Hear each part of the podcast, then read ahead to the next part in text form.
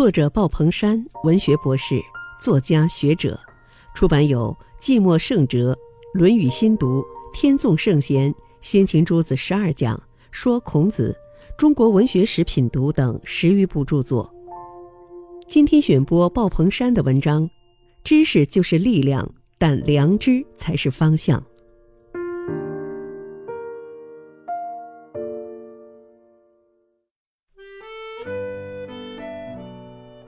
文化是一个能够激发我们感情的崇高东西，它和知识是不一样的。一个有文化的人，你会发现他的生命力是非常旺盛的，他不是冷冰冰的，而是富有激情、情怀，对这个世界充满了爱和诗意的眼光。可是今天，我们从中小学到大学的教育，更多的是在教知识、技术、专业，唯独缺少文化。我们培养了很多精致的利己主义者，很多高学历的野蛮人，他们是冷冰冰的。当知识不成体系时，它是无用的，只是碎片。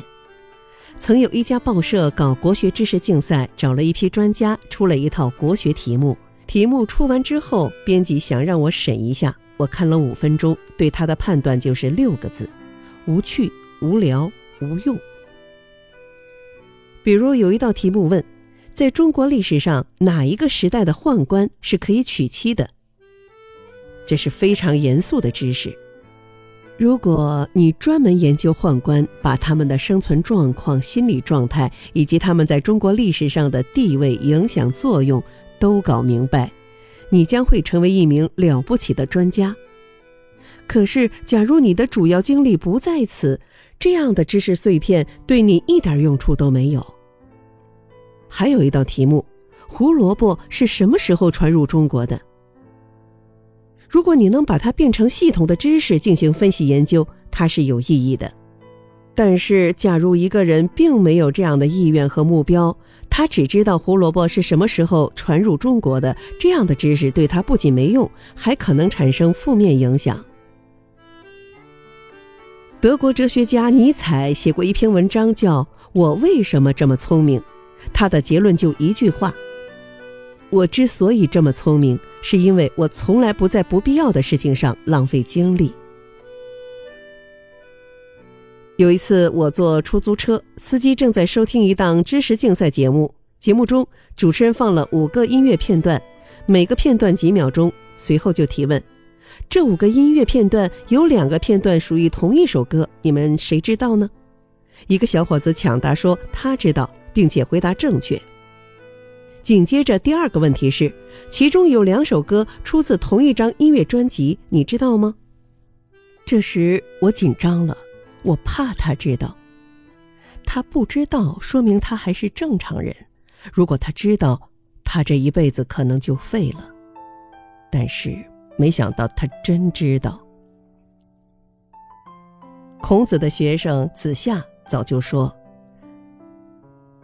虽小道，必有可观者焉；但是志远孔逆，是以君子不为也。”即使是胡萝卜什么时候传入中国这样的知识，你可以拿来吹吹牛；但如果你老是把认知集中在这种信息上，你的一生肯定不会有什么成就。你用琐碎的知识把人生变成了碎片，所以君子不为。在人生知识的考场上，谁能站到最后？我可以出一套一百分的知识题，每道都有标准答案，但我能让所有人都得零分。反过来，你们也可以给我出一百分的知识类题目，让我一分都得不到。复旦大学自主招生出过一道题，老师对一个学生提个要求：你现在问我一个问题，必须满足两个条件：第一是要我回答不出来；第二是你必须有标准答案。很多人都说这个题目太雷人了，可我就觉得出的很好，因为他告诉我们在知识的考场上，没有人可以站到最后。有一个聪明的学生马上问老师。你知道我祖父的名字吗？如果要算知识的总量，我相信今天很多人的知识总量都超过孔子。比如说，我可以出计算机、物理、英语、数学之类的题目，孔子肯定答不过你们。但我们就比孔子的境界高吗？这就要思考另一个问题了。决定孔子境界的不是知识的总量，而是另外一种东西。孔子自己早就说过。吾有知乎哉？无知也。我有知识吗？不，没有。苏格拉底也曾经说：“我比别人多知道的那一点儿，就是我知道自己是无知的。”他们说这些不是谦虚，只不过说出了一种真相。面对世界的无限，我们短暂生命里的知识可以忽略不计。所以，我们应该允许自己的无知，也应该宽容别人的无知。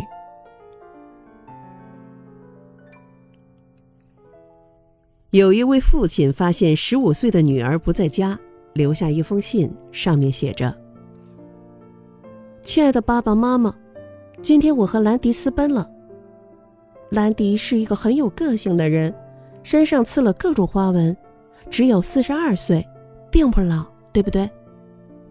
我将和他住到森林里去，当然，不只是我和他两个人，兰迪还有另外几个女人。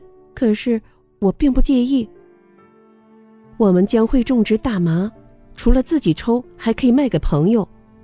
我还希望我们在那个地方生很多孩子，在这个过程里，也希望医学技术可以有很大的进步，这样兰迪的艾滋病可以治好。父亲读到这里。已经崩溃了。然而，他发现最下面还有一句话：“未完，请看背面。”信纸背面是这样写的：“爸爸，那一页所说的都不是真的。真相是，我在隔壁同学家里，期中考试的试卷放在抽屉里，你打开后签上字。我之所以写这封信，就是想告诉你。”世界上有比试卷没有答好更糟糕的事情。你现在给我打电话，告诉我，我可以安全回家了。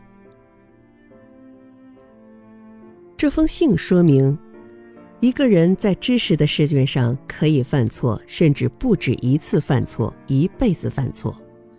我们到老了都是无知的，但是在良知问题上，可能犯一次错，我们就万劫不复了。